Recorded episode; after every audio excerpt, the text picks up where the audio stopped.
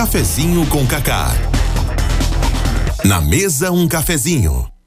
Na mesa um cafezinho e hoje a conversa será muito boa. Estamos recebendo aqui Paulo Júnior. O cara não tem só uma atividade não. Bate-papo iremos tratar sobre muita coisa, muitas coisas, empreendedorismo, vaquejada, churrasco. Eita, só chope. Maravilha. É, não, tá, calma, não, não, é para tanto. Mas o cara é engenheiro agrônomo. Iremos falar também de tudo sobre o campo, que é que ele faz, como foi que ele surgiu e despertou todo esse interesse. Paulo Júnior, irmão, obrigado por ter aceito aí o nosso convite para tomar um café. Não sei se o café tá, tá do seu grado, tá bom, mas é dessa forma. O cafezinho aqui é bem descontraído e com café na mesa de fato para gente tomar. Tá certo, amigo. Boa noite, Cacau. Obrigado a você pelo convite, pela oportunidade. Dá uma boa noite a todos os ouvintes da, da 95 FM. E é isso aí. Vamos ficar à vontade, bater um papo sobre agronomia, sobre campo, sobre vaquejada, sobre hambúrguer artesanal, né? Sobre hambúrguer artesanal, o cara não.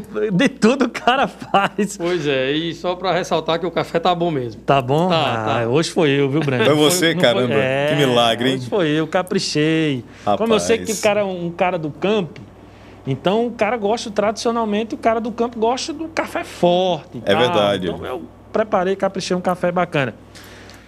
Paulo Júnior, como, como assim, é óbvio, é, vem de uma, de uma família tradicional, que do campo ali, aquela coisa.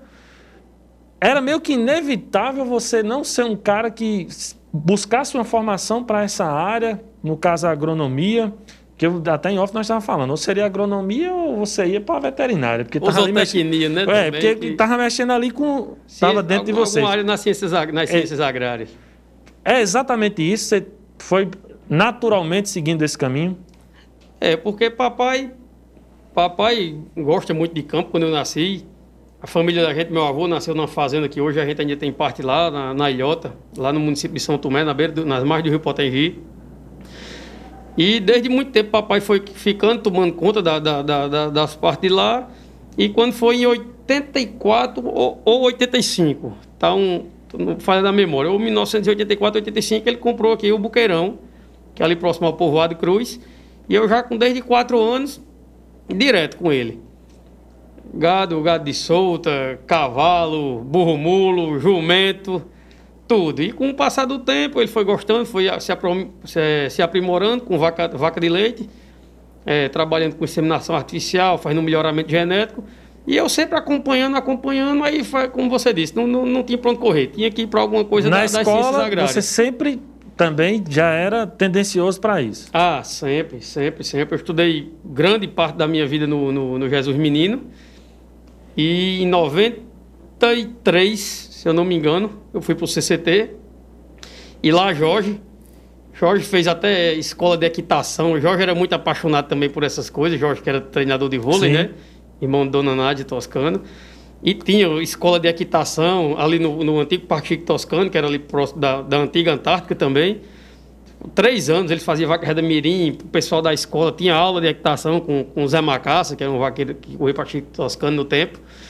E, e, e a, e a Cara, que massa essa história, eu não sabia. A história é massa, velho. Porque assim, você já estava estimulando, e, e, não só estimulando, você estava detectando quem, poder, quem puder, a escola estava detectando quem já tinha ali um certo uma certa tendência. Muita gente, foi muito sucesso, era muito praticado, totalmente grátis.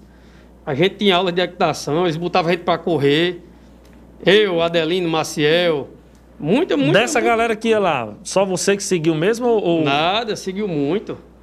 Hoje, do que corria aquelas vacas das Mirim, que eu até tenho fitas, que eu passei para DVD, a gente correndo lá, essa turma todinha, em 93. Era eu, Rodolfinho, é, Tássilo Rodrigo, que hoje é médico lá em Natal, Rodrigo, filho de, de, de Machado. Aí Marquinho de Gema, que é meu primo. Aí Adeline Maciel, Kennedy, filho de Tony do Leite. Ixi, muita, era muita gente. A galera seguiu. É, seguiu. Quase todo mundo hoje ainda corre. E aí, você, a coisa foi crescendo e naturalmente você dentro ali, a família toda convivendo tal. O interesse pela vaquejada, pelo esporte, como foi que surgiu? Dessa mesma forma? Alguém, Não, então... desde antes, antes dessas aulas de, de, de incentivo que Jorge fazia lá no CCT, Assim, eu acho que com 9, 10 anos. Ou foi 89 ou foi 90. Foi primeira, o primeiro ano que eu já corri aqui no Parque Senhor Bezerra, batendo esteira. Quantos anos? De 9 para 10 anos. Se eu, eu, eu, se eu, não me engano, foi 89. Eu estava com 9 anos. Eu já corri a primeira vez. Meu pai não gostava muito de vaquejada, gostava muito do campo, de criar, de gado, essas coisas. Mas não gostava muito de vaquejada. Aí tinha Gema, que é meu primo, que tem uma idade mais, que a minha, e a gente ia acompanhando Gema, Eustáquio, o irmão dele também, que é o irmão mais, irmão mais velho dele, também corria. Aí eu fui me dedicando, dedicando através deles, fui comprando uns cavalos melhores, através de Gema, Gema me ajudou muito nisso. E a gente foi dedicando, dedicando, e hoje, graças a Deus, tanto eu como o Marquinho, que é filho de Dadá e de Enio, como o Guga, que é filho de Gema, graças a Deus a gente vem correndo aí, vem ganhando alguma coisa e vem vem no meio, no meio avançado da, da vaquejada aqui, tanto no servidor como no estado. Estão seguindo também o que vocês sempre queriam, né? Exato. Sempre Marquinho, quiseram. Marquinho também é agrônomo. Exatamente. Né? Que é, que é, é chefe ali do, do, do Idiarne. E seguiu para ele também. Foi contemporâneo meu lá na faculdade, lá em Mossoró, que a gente entrou na antiga Exam. Quando a gente saiu, já, já, teve já a mudança para a UFESA.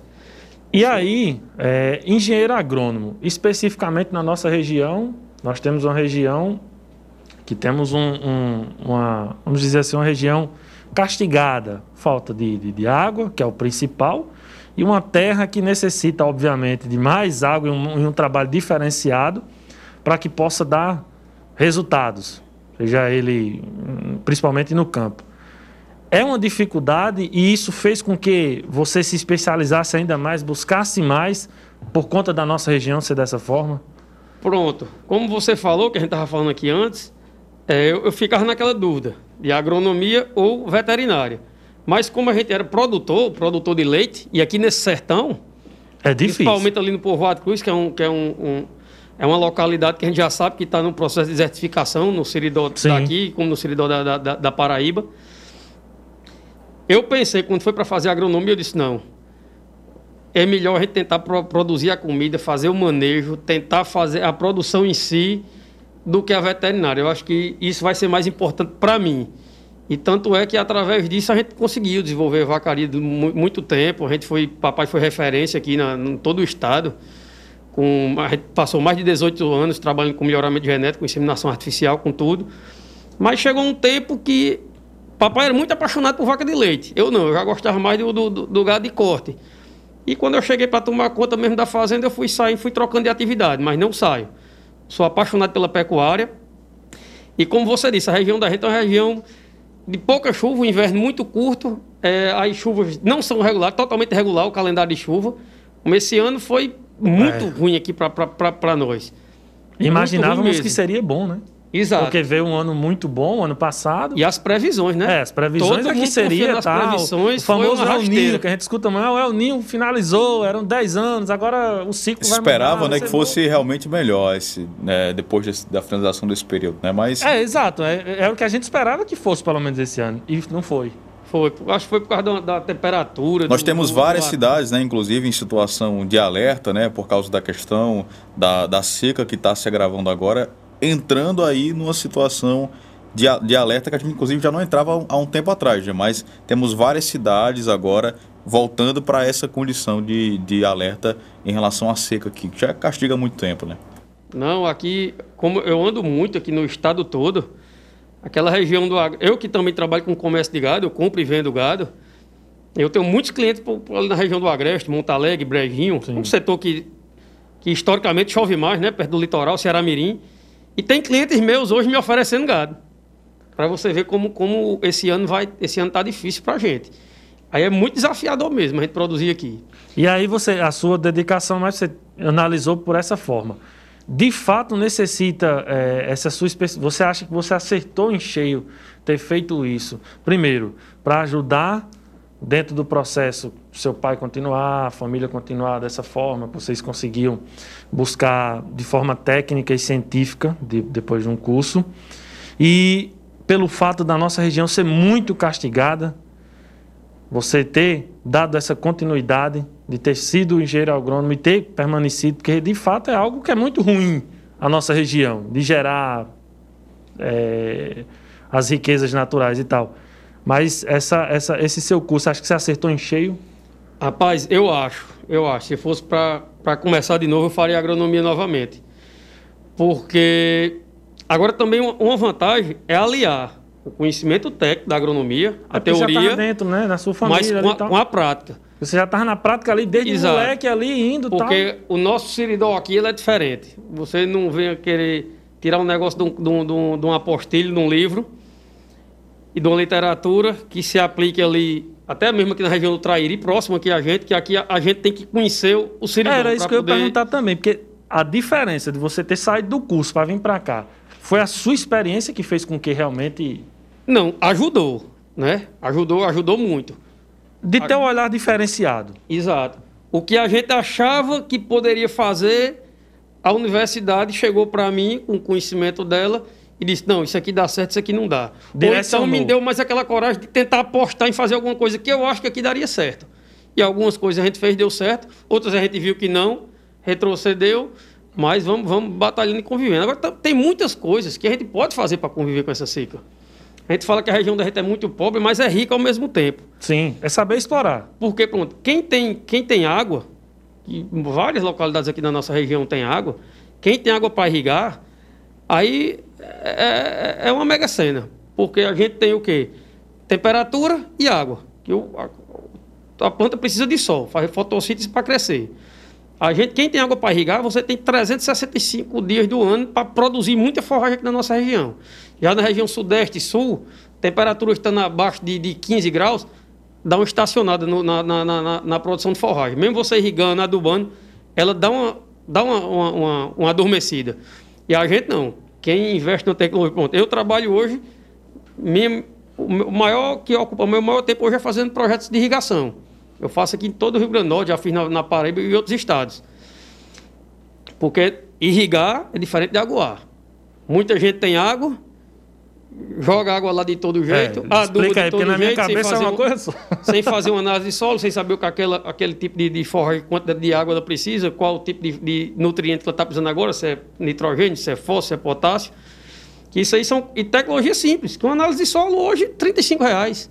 E você vai saber tudo o que seu solo está precisando para a sua planta específica, sua forrageira, produzir. O agricultor, a gente sabe que nós temos uma região que a agricultura ainda é forte, mesmo tendo ainda uma, uma, uma migração muito grande, né? As pessoas saindo do campo e vindo para a cidade. O agricultor consegue viabilizar esses projetos? Esses projetos são viáveis? O governo, em, em qualquer esfera, federal, estadual, municipal, consegue chegar até esse agricultor? Pronto, eu, eu sou credenciado, eu sou credenciado no Sebrae, no Sebrae RN, e a gente, e o Sebrae tem muito trabalho voltado, voltado para essa área. A gente trabalhou num projeto no PAIS, que, que até que tem aquela feirinha de orgânico ali na frente Sim. do Banco do Brasil. Eu trabalhei em quatro municípios aqui no estado, dando toda a orientação, dando inclusive o próprio material de irrigação, sementes, bandeja, adubo, entregava tudo para a pessoa produzir. Vários prosperaram. Aqueles que realmente queriam. Que a gente sabe que tem muitos que querem e tem Sim, aqueles que sim. só querem receber aquilo ali e tchau. Os que realmente quiseram trabalhar, hoje estão melhor de vida. E os outros, tem gente que vendeu material. E aí a gente também não. não- cada, um, cada um com sua consciência e com sua cabeça. Mas o Sebrae tem muitos projetos. Tem o PAIS, tem o programa de melhoramento genético. Eles dão assistência em propriedades rurais, inclusive com, com projeto de irrigação. Qualquer produtor aqui da região da gente que tiver sentir uma necessidade de alguma coisa, pode procurar o, o projeto, o Sebrae aqui. Aqui na cidade também você prestou essa espécie de consultoria também? Pronto, no, no Sebrae eu trabalhei em Acari, eu peguei a região de Acari, de Parelhas e de São Tomé. Foram, foram os três municípios que eu, que eu trabalhei Aqui Sebrae. na cidade você tem conhecimento? Aqui em Currais Não, mas tem. Era, Tem. Se eu não me engano, era Luiz Quarto, que é um agrônomo lá, da- que é credenciado do Sebrae de gente, que foi quem, quem ficou. Foram implantadas 25 unidades, se eu não me engano, aqui em Novos. E implantada a feirinha também, que eu acho que até hoje ainda tem, ali na frente do Banco do Brasil. Porque, como você falou, é interessante, é, a gente como cidadão dizer, leigo no assunto, vai se informando e buscando informação, porque é uma terra que necessita ter um trabalho específico. Não é que seja ruim, basta apenas ter um direcionamento. E aí vocês estão... E aí essa minha pergunta do governo, porque é, quando eu falo do governo, primeiro é acessibilidade. O agricultor, por muitas vezes, está limitado ali.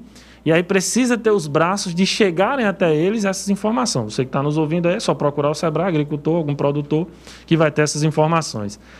E aí, Paulo Júnior, como é que você consegue aliar isso com a vaquejada? Primeiro, eu sei que está ligado uma coisa a outra. Mas você disse que toma muito tempo fazendo projetos e tal, e cuidando, você tem suas coisas também. Mas como é que você consegue aliar a vaquejada? Porque vida de vaqueiro, o cara tem que, tem que cuidar de animal, tem, tem que, é muita coisa. Não, vaquejada para mim é um hobby. Vaquejada para mim sempre foi um hobby. É, eu sou apaixonado por cavalo, sou apaixonado por cavalo, quem me conhece sabe. Eu corro uma vaquejada ou duas no máximo no mês. E quando a gente tem, tem uma folga mesmo, porque também é um esportezinho caro. É, eu já.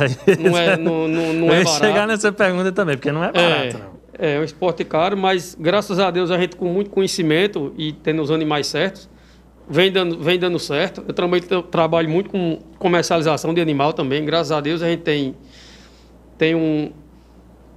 É bem visto no estado, muita gente me procura atrás de animal. Isso aí também é uma. Não deixa de ser uma fonte de renda da pecuária, que a pecuária é a criação de animais, né?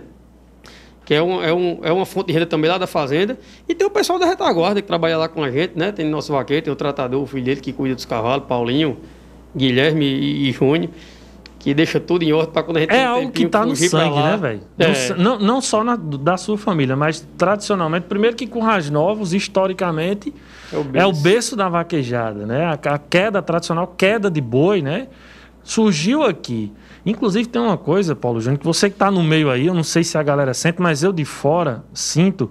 Eu acho que nós perdemos, a cidade de Currais Novos perde uma oportunidade gigante em explorar isso. Porque foi aqui onde tudo surgiu, não é o esporte, você que está ouvindo, não é o esporte com regras e tal, não, mas a tradicional, a queda de boi.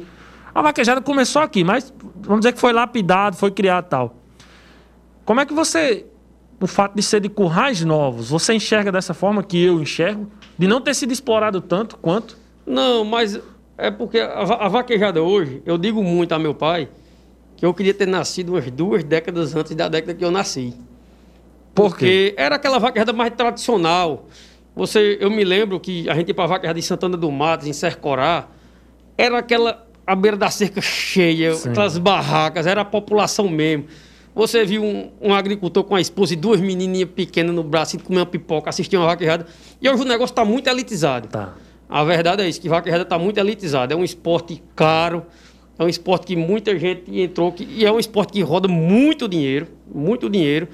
Está um negócio muito, muito elitizado. Mas a vaquejada de Corrais Novos, que eu saio muito, tenho muitos amigos ali para Natal e, e fora, ainda é muito bem vista. Ainda é muito bem vista. É, o parque estava com estrutura já um pouco mais defasada, tudo. Luiz agora está tomando conta, deu, uma, deu um deu um up muito grande lá no parque, uma estrutura muito boa. Sendo que na hora que ele pegou, infelizmente começou essa, essa, pandemia. essa pandemia, né? Porque o que eu falo é com relação à história mesmo. Porque, tipo, cara, o berço da vaquejada, sei lá, um monumento no município, eu tô falando a cidade em si abraçar, não só os adeptos do esporte, mas a, a história da vaquejada surgiu aqui, cara. Então acho que, sei lá, com as novas, o nome é bem propício, deveria ter algo, pelo Não. menos a visão que eu tenho. A gente, quando eu chego, eu vou pra vaquejada fora, no Pernambuco, em Alagoas, em algum canto, que tem uns amigos meus de lá que vão me, vão me apresentar a vaqueira de lá, o pessoal de lá. Olha, esse lá de Currais Novos. Eita, vaquejada que era boa. Ei, eu vivia lá, ô vaquejada boa. Aí os cabas também falavam muito isso, pô, o cara da farra, né? Da- é, das festas que aqui é, sempre porque, foram. Porque aqui começava na quinta-feira, É. terminava na segunda de manhã, né?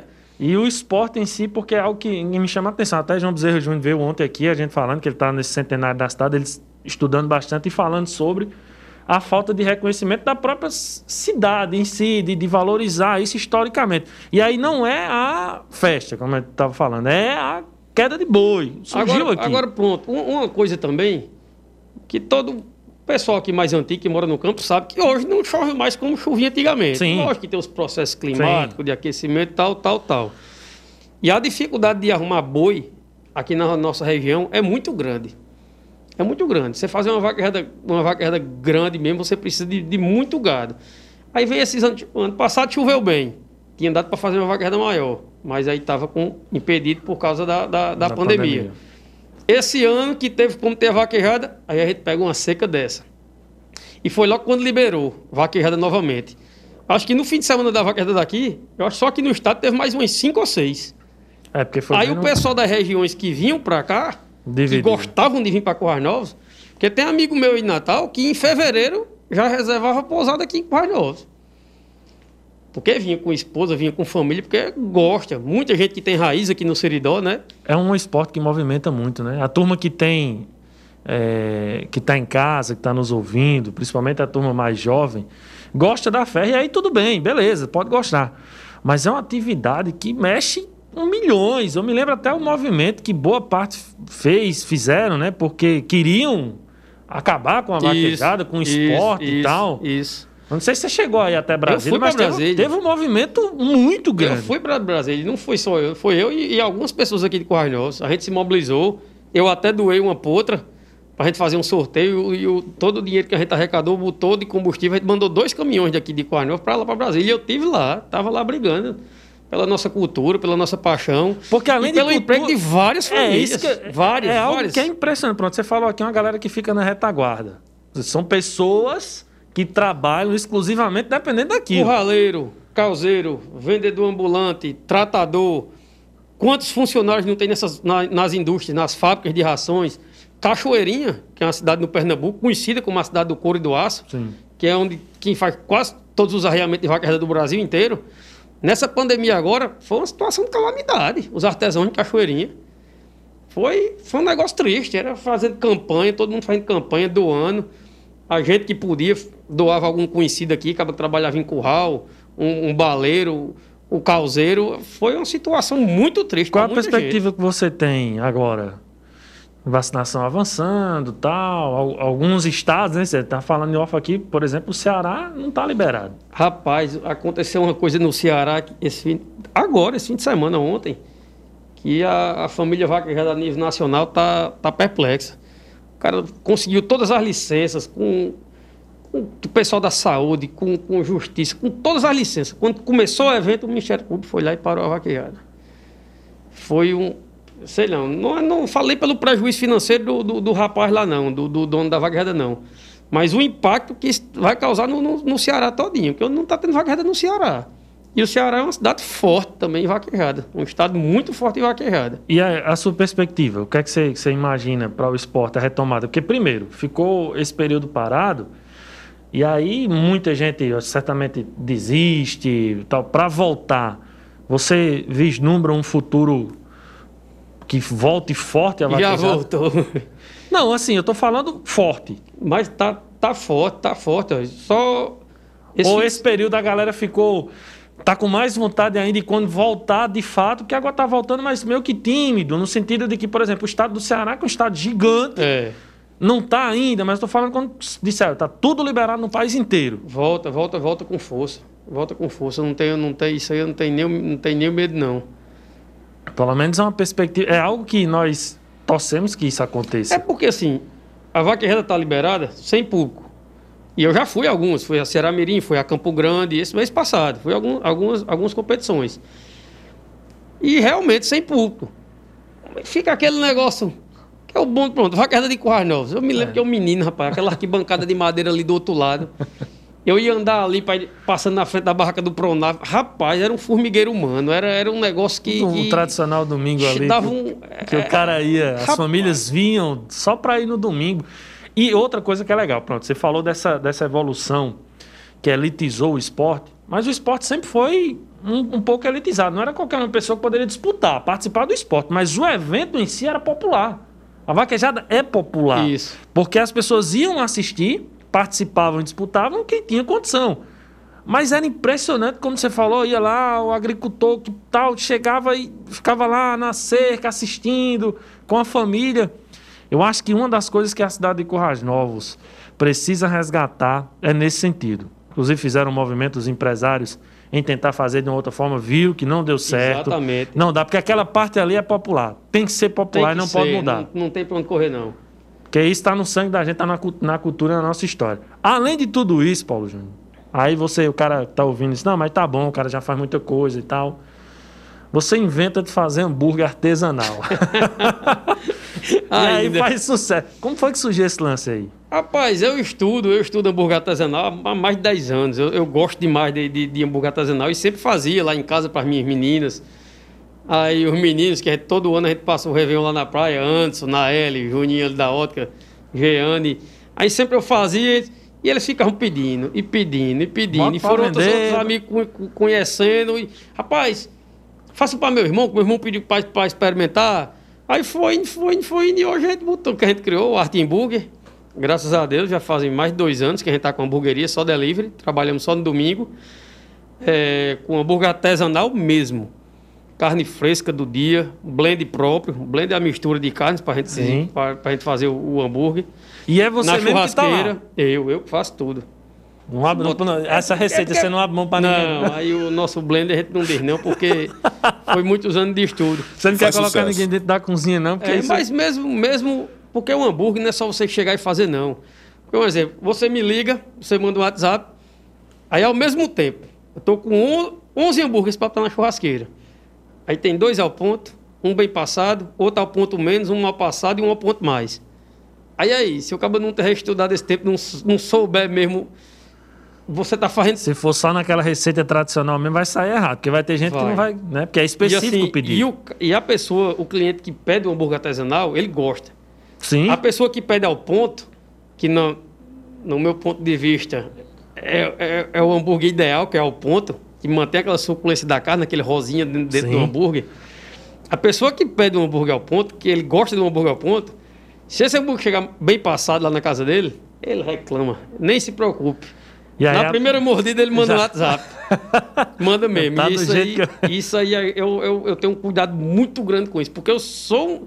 Eu vou para Natal, eu viajo com Liana, mas vai para João Pessoa para algum canto. Ela quer ir jantar num negócio de massas, não sei o quê. Eu digo, vamos para uma hamburgueria artesanal, que eu quero ver o que, se tem alguma coisa aqui que eu possa agregar no meu, saber se o meu tá melhor. Todos os domingos, então, no caso aí, você tem que abrir mão também do domingo pra... Isso. Por isso que hoje eu não estou mais indo em vaquejadas grandes. Eu vou assim, pronto. Amanhã mesmo eu estou indo para Caicó, que é um circuito que os meninos têm lá. Mas a minha categoria, que é o superior, a, a disputa já é no próprio sábado. Assim que acabar a classificação, domingo de manhã eu venho para casa. Semana, há 15 dias eu fui para Ceará Mirim, mas a disputa da gente era a primeira, no domingo cedo. Eu chego a tempo de fazer minhas coisas. Mas quando eu vou a uma que estica, aí é o que eu digo a Liana. Eu digo, olha, vamos botar arte hambúrguer, hamburgueria artesanal e inventar algum nomezinho, porque possa ser que um domingo faça. é, é, exatamente. E faz- agora, você pegou uma, uma pandemia, tá? não estava tendo eventos. No domingo Não, tava, se- tava durante, sempre. Durante a, Aí agora, quando, voltar, quando tá é, voltando... durante a pandemia era, era, era corrido, que eu fazia dois dias, nas quintas, às quintas e, os dom, e aos domingos. E era muito, saía muita saída. Quando abriu as mesas novamente, lógico que pessoa- o pessoal tava com aquela vontade de sair, Sim. pegar a família, É. uma pizzaria, comer um sanduíche fora, alguma coisa desse tipo. Deu uma queda. Eu pensava que ia dar uma esfriada, mas graças a Deus, como a gente trabalha com padrão, Não, o padrão alto, é, a galera a que Deus a gente consome não com, abre, não. com padrão e a gente tem nossa produção uniforme, que eu acho que meus clientes, tem clientes que pedem todo domingo. E eu acho que ele nunca comeu um hambúrguer diferente do primeiro que ele comeu há, sei lá, um ano atrás, não. Eu tento ao Manter máximo. O padrão, do mesmo jeito. Padrão, meu pão vem, vem de fora, vem da Anena, que é uma, é uma, uma fábrica de, de pães que distribui pão para essas hamburguerias artesanais aqui do Nordeste, quase toda aqui, Recife, Paraíba. E tu não abusou, não, macho? Rapaz, todo domingo eu quebro a O dieta. cara que Eu- produz. Eu gosto. Eu gosto do danado. Leandro até disse. Se eu dar uma mordida e ficou um negócio bom. Mas é porque, E eu, é eu porque gosto. você já, já estudava e certamente produzia e experimentava há muito tempo atrás, não é muito tempo. agora. Há muito tempo. Então vamos dizer aí que são 10 anos você comendo hambúrguer artesanal feito por você mesmo. É, e graças a Deus, assim, eu procuro lá, porque como a gente também é cliente de deliveries, atraso é uma coisa que a gente, quando a gente pede, a gente tá É, com fome tá ali, com né? fome. E eu disse, Liana, vamos tentar fazer, fugir do convencional. O pessoal fala com a gente e a gente marca os horários de recebimento. A gente começa 18h30, 19 19h30, 20 20h30, 21 horas. Ou você vai receber seu hambúrguer 10 minutos antes, ou no máximo 10 minutos depois. A gente agenda as entregas. Porque com isso eu organizo minha produção, com o nosso entregador, com tudo. Que a gente sabe que você passar uma hora e vinte, uma hora e meia esperando um você ser o entregador também, não. Hein? Não, não. Não, aí- O jogador tem Roberto, que é um cara bom, trabalha com a gente. Sempre tem bons parceiros. Na vaquejada, você tem bom. O seu parceiro é bom? Rapaz, na vaquejada eu já tive muitos parceiros. Tem Esse que tá aquele. meia boca. Rapaz, ele vai estar escutando lá em São Paulo. viu? Ele está em São Paulo, mas ele está Mas ele manda um escutando. WhatsApp pra mim ali. Rapaz, eu já corri com muita gente. Corri aqui com o Marquinho, meu primo. É, eu tenho uma parceria de muito tempo, que eu corro com o Henrique, que é um amigo meu, filho do Dr. Mozart, Henrique Dias, que é veterinário. Ele é representante da Tortuga aqui no estado, que é uma pessoa que me ajuda muito também na parte de nutrição, de, de- de suplementação proteica para aqui, para nossa região. E o Henrique é um pé de coelho. Eu já ganhei muito prêmio bom com o Henrique, a gente já foi campeão de alguns circuitos aí. Mas meu parceiro de hoje em dia, ele tá, ele tá danado, ele tá um vaqueiro bom. Tal do Jailson Júnior, Rapaz. ele oxe, virou vaqueiro, viu? Virou. Ele é, começou recente, né? Começou, Jailson tem uns três anos, três anos e pouquinho que tá correndo. O cavalo dele vive lá na, fazenda, na minha fazenda lá, onde a gente treina. Mas ele é dedicado. A gente foi para Campo Grande agora, tá com uns 20 dias. Eu me classifiquei lá, ele batendo para mim, ficou feliz. Show de bola. Tá correndo bem. Se dedicando... Rapaz, eu eu não vou fazer a pergunta não, porque vai ficar. Vai dar errado. Em off eu pergunto, viu, Júnior? Em off eu pergunto aqui a Paulo Júnior. Brenão, finalizamos uma quinta-feira falando sobre coisa boa, hambúrguer, artesanal, óbvio. Essa parte aí eu me identifiquei demais. Vaquejada. Rapaz, cara, poderia ser. Inclusive, vamos marcar com o Paulo Júnior para trazer ele numa sexta-feira, porque é o É happy verdade. hour do café. Traz o, traz o chopp, a gente É, garante o chopp. aqui fora para ele fazer os hambúrguer Rapaz, e se tiver, se tiver um choppzinho da Octus que eu experimentei, na vaquejada de Correio É bom. É bom estado. demais, viu? É bom, de É verdade. bom. É Aí eu bom. trago um uns hambúrgueres aqui pra gente, viu? Ah, Aí o negócio tá melhorando. rapaz. Aí, aí a gente É chama. pra, é pra os fazer a alegria da, da- de quem já não tem muita beleza, né? Que coisa boa. Finalizando Maravilha. dessa quinta, grande estilo. Demais, né? É muito legal a gente ter pessoas aqui que falam, que tem propriedade para falar sobre o que acontece na nossa terra, que tem propriedade também para valorizar o que é nosso, valorizar o que nós temos aqui, que é realmente é, muito importante. Então, acho, acho muito bacana quando nós trazemos candidatos, candidatos não, convidados, né? Candidato, Mu- pelo amor de Deus. Candidato não, que a gente tá- coragem, não. Convidados, né, também multifacetados, né? O cara tem vários dons aí, várias habilidades, faz várias coisas e vamos aguardar aí essa volta, esse retorno dele, que ele possa vir aqui nessa sexta-feira, né, pra gente tomar aquele choppzinho e degustar um, um hambúrguer maravilhoso. Bom demais. Júnior, cara, obrigado mais uma vez ter tirado um tempinho aí pra tomar um café, bater um papo. Não deu nem pra gente conversar muita coisa, mas deu pra gente estender vários assuntos aqui, que o cafezinho é dessa forma, é descontraído e a conversa vai fluindo. Obrigado. Tranquilo, Miguel, eu que agradeço a você. E tô aí para qualquer oportunidade. Que eu venho falar dos outros dotes, né? De É. jogador de futebol, de artilheiro, aí depois fica para outra Também. conversa. Eita, rapaz. Aí, cara é, é o Rodrigo Hilbert do Seridó. Realmente, viu? Rodrigo Hilbert do Seridó, aí é demais, é? É pra você dote. que ficou ouvindo a 95 FM, agradeço de coração. Estamos indo, na certeza de que amanhã teremos mais um cafezinho recebendo Igor César, técnico do Potiguar e Currais Novos, para falar sobre esse novo ciclo profissional dele e a perspectiva Como do Leão do Seridó no campeonato amanhã será demais, regrado, obviamente, a muito chopp óculos é. e a café. Só que o treinador não pode beber não, que é para dar exemplo aos atletas. Eu não sou atleta. Que é maravilha, aí. delícia. a gente vai embora amanhã, a gente se encontra se Deus quiser. Cafezinho com Cacá.